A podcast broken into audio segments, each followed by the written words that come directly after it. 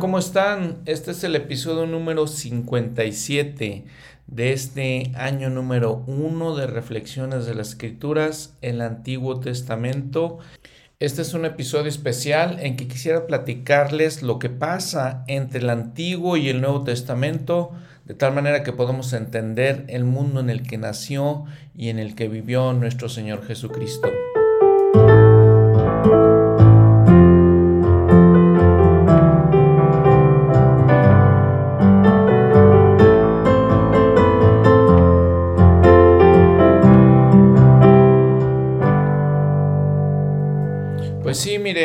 Pasan aproximadamente unos 500 años entre un testamento y el otro. Y suceden cosas importantes, cosas que influyen mucho en la vida de los israelitas. Ahora los vamos a conocer como judíos porque básicamente es la tribu de Judá. Y cosas que influyen de hecho en el mundo en general. Recuerdan entonces que en el año 587 aproximadamente antes de Cristo fue tomada Jerusalén por los babilonios, eh, llevan cautivos a muchos de los del pueblo eh, por olas, por partes y fases. Otros se quedan, los más humildes, los de menos recursos, se quedan en la tierra. Y entonces todo eso crea ciertos cambios, ciertas eh, diferencias importantes.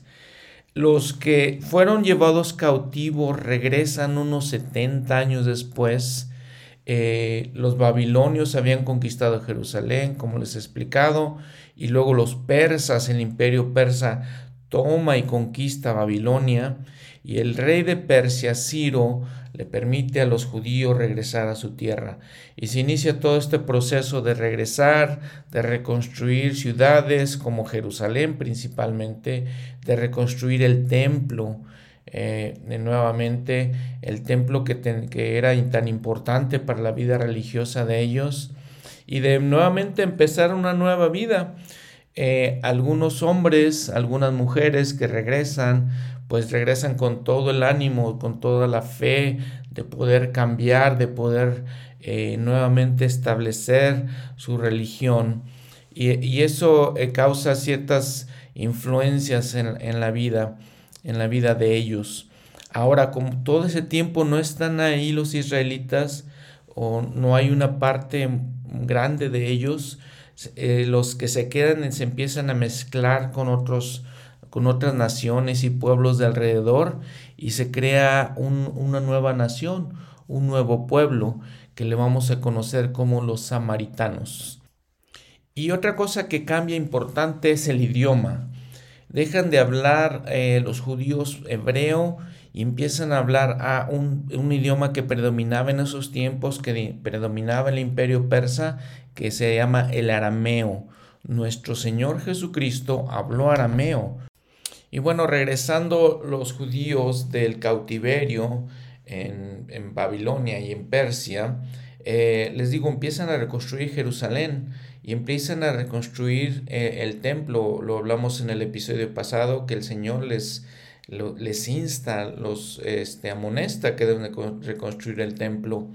Eh, los, para los judíos, el templo de Salomón se le, se le conoce como la primera eh, época del templo. Cuando se, es destruido el templo de Salomón por los babilonios, eh, y se construye este nuevo templo, se reconstruye el templo, eh, se le conoce como la segunda época del templo. Este nuevo templo se le va a conocer como el templo de Zorobabel. Vamos a ver también que después llega eh, parte de esta segunda parte de la segunda época de los templos, llega el templo de Herodes, del cual vamos a hablar un poquito más adelante. Muy bien. Y vean que eh, los persas están dominando el mundo en, general, por lo menos este, esta parte del mundo del Medio Oriente. Pero en el año 356 a.C. nace un niño que sería de mucha influencia en todo este mundo y en el mundo en general. Este niño se llama Alejandro el cual conocemos como Alejandro el Grande. Crece eh, y su padre era rey y él crece en, todo este ambiente eh, y toma todo el, imperio griego y lo difunde por muchas partes, conquista muchas áreas, desde Egipto hasta buenas partes de Europa, una buena parte de África y todo este Medio Oriente. En el año 336 aproximadamente antes de Cristo. Y lo, lo, influyente de, de todo esto es que los griegos llevan su cultura, su arte, su filosofía, su manera de ver la vida a todas estas partes del mundo y las influyen, como les digo, y nos influyen hasta ahora en nuestros tiempos, en los cuales tenemos todas estas ideas y filosofías de, de hombres como Sócrates, como Platón, como Aristóteles, estas ideas, por ejemplo, de, cómo gobernar, porque es aquí donde se empieza a crear eh, la democracia y se, se empieza a crear el pensamiento del mundo occidental. Entonces, esta influencia se le llama helenización. Y, les digo, es tan poderosa que cuando los judíos eh, regresan y son conquistados también por los, por los griegos, eh, tienen todas estas influencias. Eh, empiezan a haber diferentes ideas que, que, causan una revuelta entre, entre los judíos, porque algunos judíos ven toda esta helenización como una modernización, sobre todo los jóvenes, que empiezan a, a tomar todas estas ideas, la manera de vestir, la, manera de actuar, empiezan a, ir a, hacer deportes a los gimnasios que habían creado los griegos, que es algo que crean los griegos, y, causan muchas cosas, ¿no? Causan muchas, muchas cosas, e influyen muchas cosas buenas y también en algunas cosas malas. Hay otros que son los puristas, los puristas judíos, que les decía, ellos quieren adoptar su religión nuevamente, quieren seguir con su religión, rechazan todas estas influencias extranjeras y les digo, se vuelve, se vuelve un poquito caótico todo esto y complejo toda, toda la vida de, los judíos. Eh, los egipcios influyen también en ellos, como lo habíamos visto. Recuerdan que Jeremías con algunas unas personas antes del del cautiverio de Babilonia salieron hacia Egipto, se estuvieron allá y en esta época regresan también con otras ideas de los egipcios. Eh, algunos judíos, por ejemplo, forman parte de una ciudad que, había, eh, eh, que había tomado Alejandro. Esta ciudad es muy famosa en el mundo antiguo, que se llama Alejandría. Es muy famosa por la cultura que hay, por la gran biblioteca de Alejandría. Alejandría se le puso obviamente en honor a, Alejandro el Grande y hay muchos judíos que, vivían ahí y regresan a sus tierras nuevamente. Les digo, causa, es, es una revuelta en todo esto. Eh, desafortunadamente, podemos decirlo de esa manera, eh, Alejandro el Grande muere muy joven, vive hasta los 33 años y muere en una de sus conquistas. se enferma y, este, les digo, muere, ¿no? Eh, sus generales son los que toman eh, en sus manos el gobierno de todas aquellas partes que, ya habían conquistado. Y bueno, entonces ellos se dividen eh, las conquistas, la tierra que habían conquistado los dos eh, principales generales es Ptolomeo y Seleucidas. Y les digo, se dividen estas, estas partes. Ptolomeo toma ciertas partes de Palestina y, las partes de África. Seleucidas toma otras partes de Palestina. Y este habían conquistado también la mayor parte de Europa. Alejandro el Grande había conquistado esta, estas áreas. Eh, Ptolomeo eh, les, digo, toma Egipto, por ejemplo. De hecho, Cleopatra eh, después es descendiente de, eh, de, esta dinastía de Ptolomeo. Seleucidas toma esta, unas partes de Palestina, luego las pierde con Siria Y, este, y es una situación, la verdad, eh, eh, compleja, es una situación hasta triste, porque los israelitas tienen todas estas conquistas, una tras otra, tras otra, y, este, y batallan con todo esto. Hay una familia que ya cuando los sirios eh, toman estas partes de Jerusalén, la familia de los macabeos, eh, Judas Macabeo es uno de los principales que decide hacer una revuelta contra los sirios y, toman de, nuevo Jerusalén de ellos. Eh, estos, este, gente que les digo, eh, obviamente tenían sus raíces y querían, querían conservar la religión, pero entonces lo, lo, toman estos Judas Macabeo se encuentra, esto se encuentra en, el libro de los Macabeos. Son dos libros que nos narran todas estas historias. Básicamente, los dos libros nos narran la misma historia, simplemente diferentes perspectivas. Estos libros se conocen como libros apócrifos. Los libros apócrifos se, se consideran, son parte de, de ciertos, hay una, una, cantidad de estos libros que se consideran ya sea que no son exactamente fieles a, las cosas que no son fidedignos, podría decir, eh, o la otra cosa es que tal vez no se consideran inspirados. Y entonces algunas veces querían incluirse en parte de los escritos del Antiguo Testamento, pero les digo, como son apócrifos y no se consideran fidedignos o inspirados, ya no se incluyeron. Hay algunas versiones de la Biblia que los tienen. Y entonces les digo, esta historia de los macabeos eh, hacen toda esta revuelta en el año aproximadamente 160 antes de Cristo. Pero luego viene otro imperio poderoso, muy poderoso, el imperio romano. Y ahí lo pueden ver en su mapa, en el mapa de este, ayudas para el estudio de las escrituras, el mapa número 8 el imperio romano y toma todas las tierras que tenían el imperio griego, o la gran parte, no la mayor parte de ellas. Este se extiende igual de toda Europa o la mayoría parte, la mayoría de Europa, la mayoría de el Medio Oriente y partes de África, muchas partes de África. Lo interesante del Imperio Romano es que toman la influencia de los griegos, hacen sus propias adaptaciones, inclusive la religión. Los mismos dioses griegos les cambian los nombres y los hacen eh, dioses romanos, pero toman toda la influencia cultural de los griegos, les digo. Eh, los romanos, eh, si recuerdan, son los que dominan la tierra santa palestina en los tiempos del Señor. Los romanos establecen sus propios líderes, los líderes que eh, ellos quieren que, existan. Y entonces surge, por ejemplo, Herodes.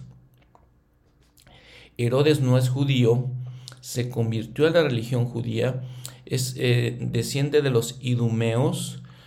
Si recuerdan, los idumeos eran eh, descendientes de Edom, era de Esaú, hijo de Isaac entonces ya no eran israelitas.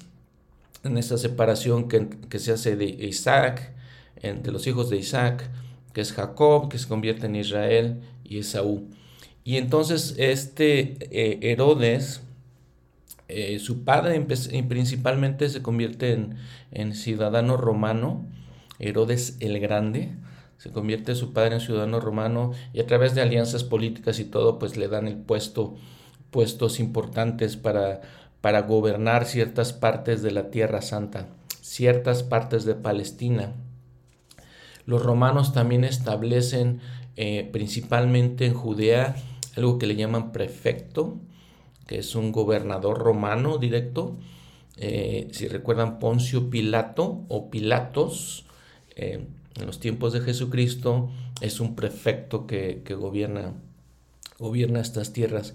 Pero les digo, toda esta historia ya se vuelve compleja, ya se vuelven diferentes facciones, diferentes cuestiones políticas, diferentes este, cuestiones diplomáticas, alianzas.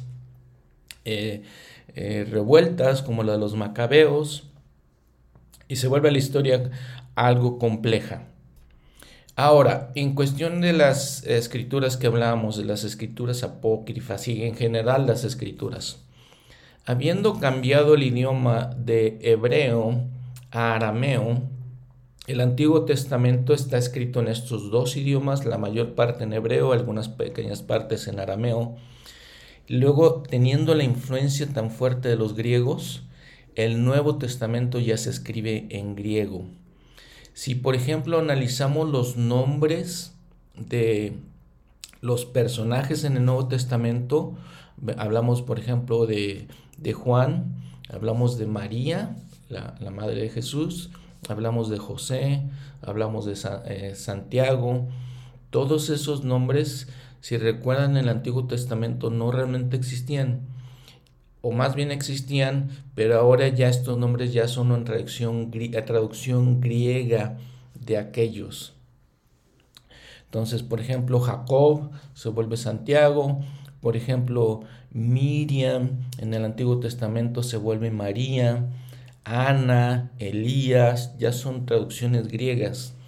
Y entonces, por ejemplo, el Mesías prometido, Mesías en hebreo viene de la palabra ungido, se convierte en Cristo, ya en griego. Eh, Jesucristo, Jesús el Mesías. Entonces les digo, ya Jesucristo es una palabra ya en griego. Jesús mismo, su nombre de Jesús venía de Josué, lo platicamos. Entonces todo esto se, todo es parte de la influencia griega que ya tenían en ellos y las escrituras entonces se, escriben, en griego y vamos a ver que eh, algunos de los evangelios, por lo menos un evangelio, se escriben este, pensando en una audiencia griega. Esas, son algunas de las influencias que ya vemos y que, que existen y predominan en la vida del Señor. Ahora, ¿qué otras cosas suceden?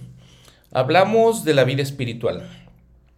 Hablamos de que había ciertas eh, partes del pueblo de, judío que querían conservar la religión, obviamente, y se vuelven fieles, firmes en esto. Pero aún, aún de todo esto se empiezan a crear diferentes sectas religiosas. Y entonces vemos mucho en la vida del Señor los fariseos vemos mucho los saduceos, los esenios, los herodianos, los doctores de la ley, los escribas. Todos estas, todas estas eran sectas en los tiempos del Señor que, que, crecieron de todas estas ideas, ¿no? O algunos creían que, que en las escrituras, otros más bien creían en las eh, tradiciones orales. Y para todo esto hay que considerar, recuerden, que siendo llevados cautivos el pueblo hacia Babilonia y, habiendo rechazado los profetas, los profetas no existen, ya, ya, no hay, ya no hay profetas, ya por muchos, por cientos de años entre los israelitas. Ellos ya, Israel está en, apostasía completa, el Señor retira a, sus, sus eh, profetas y, y no hay sacerdocio tampoco. Eh, recuerdan que habíamos platicado que en general el pueblo de Israel eh, perdió el sacerdocio de Melquisedec en aquella, en aquella situación en la que Moisés eh, quiebra las, las, tablas de la ley y el Señor le da una, una ley menor, que es la ley de Moisés. En, en, esa, en, esa, en esa experiencia, en esa situación, ellos pierden el sacerdocio de, Melquisedec, y se quedan solamente con el sacerdocio de Aarón, los levitas. El profeta José Smith dice que las únicas personas que tenían el sacerdocio de Melquisedec eran los profetas que había llamado el Señor, exclusivamente a los profetas.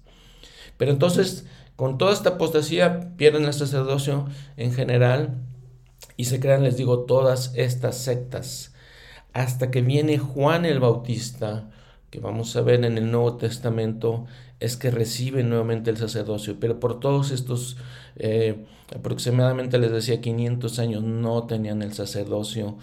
Estas sectas eh, toman el papel de los levitas, que decíamos eran los que poseían este sacerdocio de Aarón, estas sectas los toman y se vuelven en los líderes religiosos del pueblo. Otro aspecto de, la vida religiosa de ellos, pues recuerdan, era el templo, muy importante. El templo, este, lo, les, decía, lo reconstruye Herodes, eh, lo amplía más bien Herodes, los sirios que habían conquistado Jerusalén, habían puesto, este, habían profanado realmente el templo, habían puesto ídolos, ofrecían puercos en sacrificio, lo cual era contrario a la ley de Moisés. Habían establecido un dominio fuerte eh, contra el pueblo judío. Les, negaban a veces que, que, cumplieran con las leyes, que cumplieran con, con las ordenanzas de, de, la ley de Moisés. Y hicieron todo esto. Entonces viene Herodes y, amplía el templo, todo el complejo lo hace grande, lo hace magnífico, para, hacer, para decirlo así. E, y lo llaman el templo de Herodes que existe en los tiempos del Señor.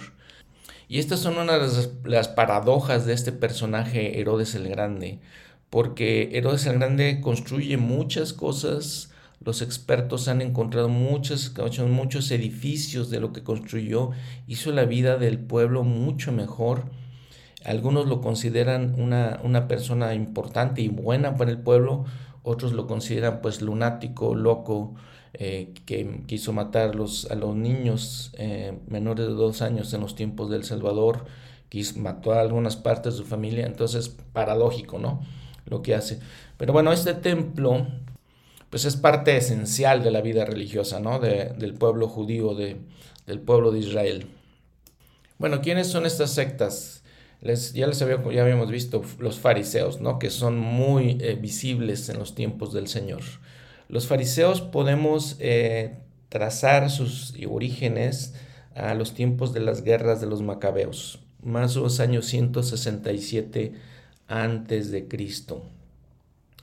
Eh, sus principales ideas pues eran un poco separatistas, que realmente eso es lo que significa la palabra fariseo en hebreo, separatista, aunque algunos otros eruditos eh, dicen que otra posibilidad de esa palabra de fariseo es exponer, como exponer la ley de Moisés, ¿no? Y si recuerdan, este, nos damos cuenta de eh, eran intensos en, la manera que querían mantener la ley. Em, se basaban mucho en la ley de Moisés y en las escrituras y, eran exigentes en, su manera de cumplir.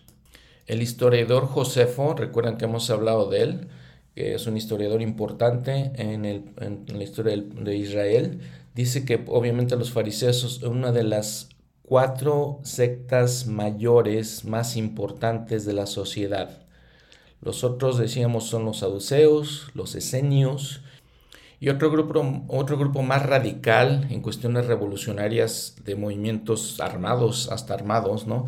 que son los celotas, eh, que viene de celoso. Eh, ¿no? Entonces, este, estos son los cuatro grupos que menciona eh, el historiador Josefo. Muy bien, y entonces es importante también entender que le damos, eh, le damos prioridad a los fariseos porque lo escuchamos mucho en el Nuevo Testamento, pero los saduceos eh, forman una parte esencial de la vida religiosa espiritual de, de, de los judíos. Aunque no sabemos mucho de ellos, eh, no sabemos de dónde vienen, también José fue el que más lo menciona en sus escritos. probablemente el término saduceo algunas personas piensan viene de un, del hebreo sadik, sadik como Melquisedec, y que significa justo.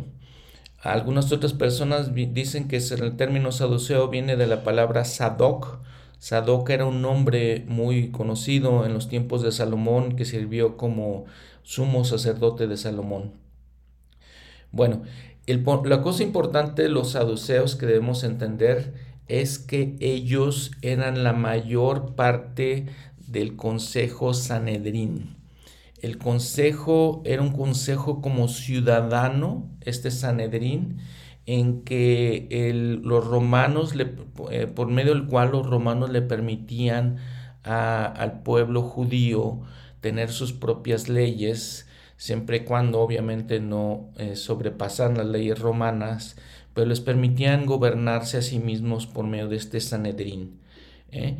Y luego de esto también sabemos que pues ellos sirvieron la mayor parte del tiempo en el templo les digo, ya no estando los levitas o haciéndolo más bien a los levitas hacia un lado, eh, eran los saduceos lo que lo hacían. Los saduceos además eran los, los de mayor poder, dinero, eran la aristocracia de Jerusalén. Los, los fariseos, al por contrario, eran como un nivel medio. Eh, los saduceos eran, les digo, los más, los, los más poderosos en cuanto a estatus de dinero. A diferencia de los fariseos, los saduceos, eh, los fariseos creían en la ley de Moisés, en las escrituras, los saduceos solamente creían en el Pentateuco, el Torah, los cinco primeros libros del Antiguo Testamento. Em, no aceptaban los libros históricos o proféticos del Antiguo Testamento como libros canónicos. Y bueno, no es de extrañar porque obviamente los profetas del Antiguo Testamento pues constantemente amonestaban al pueblo y les, les decían de sus iniquidades. Entonces pues no es de, no es de extrañar que los saduceos no aceptaran esas cosas, ¿no? No era, no era placentero para ellos hacer, aceptarlas. Y aparentemente también eran más abiertos a las influencias griegas en su tiempo. Eh, como se basaban mucho en, en el templo, en el año 70 los romanos destruyen el templo de Herodes.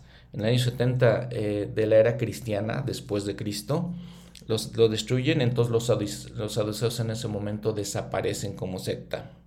Bueno, de las otras sectas voy a mencionar brevemente que los esenios, de los esenios aparentemente tenemos los rollos del mar muerto, esos rollos que se encontraron en esta área de Qumran, de, eh, de la Tierra Santa y que se encontraron estos rollos en el año de 1947 recientemente y que la verdad es que han dado mucho mucho conocimiento, mayor conocimiento de las escrituras, mayor conocimiento del lenguaje y de las costumbres de aquellos tiempos. Entonces los, los, los esenios eh, escribieron o tienen estos escritos, no, no vamos a decir que escribieron, pero los tienen ellos y aún así, pues no sabemos mucho de, su secta, de sus creencias, ¿no?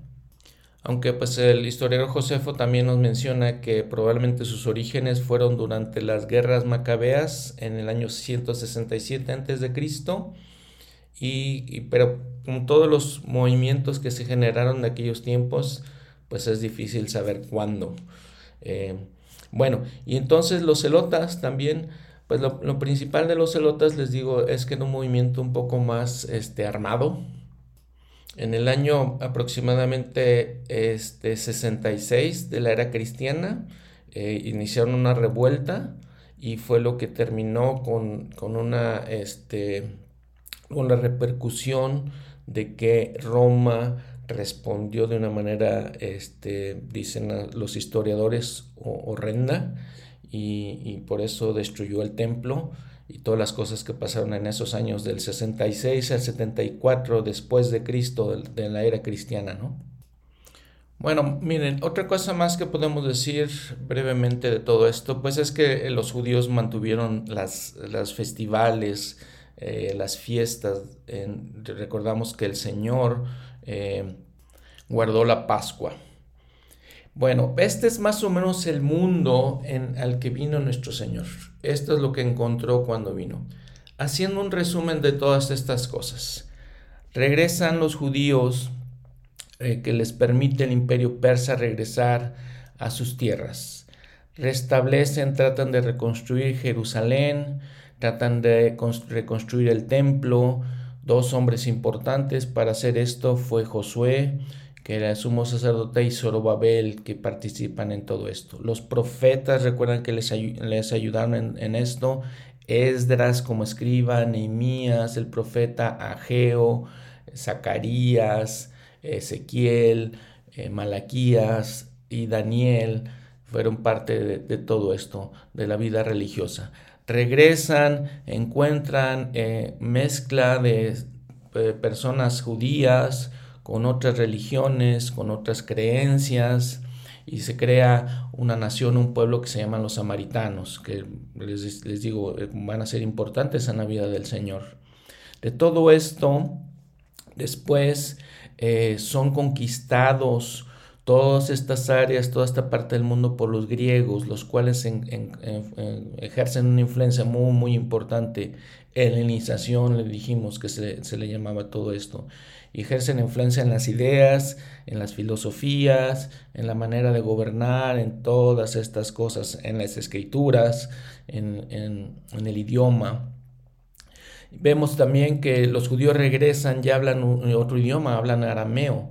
Sin embargo, viene el griego y sustituye al arameo en ciertas cosas como las escrituras. Se hacen traducir las escrituras hebreas al griego y entonces es una influencia importante.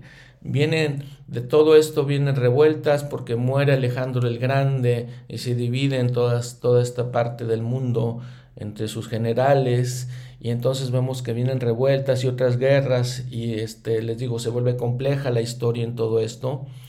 En la vida religiosa se crean eh, nuevas sectas eh, que, que, realmente hacen a un lado a los levitas como sacerdotes eh, con diferentes ideas y diferentes creencias y luego vienen entonces los romanos y toman también todas estas tierras conquistan todo el imperio griego y algunas otras cosas y meten sus filosofías también muy basadas en los griegos, como les decía, pero meten sus filosofías y gobiernan el pueblo y ponen sus gobernantes. Herodes el Grande es puesto por los, por los romanos, no siendo romano de sangre, pero los romanos lo ponen ahí. Poncio Pilato eh, también lo, lo, establecen en esta manera y entonces es el, ellos gobiernan en todas las cosas. Se crea el Sanedrín decía un, consejo ciudadano y la vida religiosa eh, es, afectada por todas estas cosas.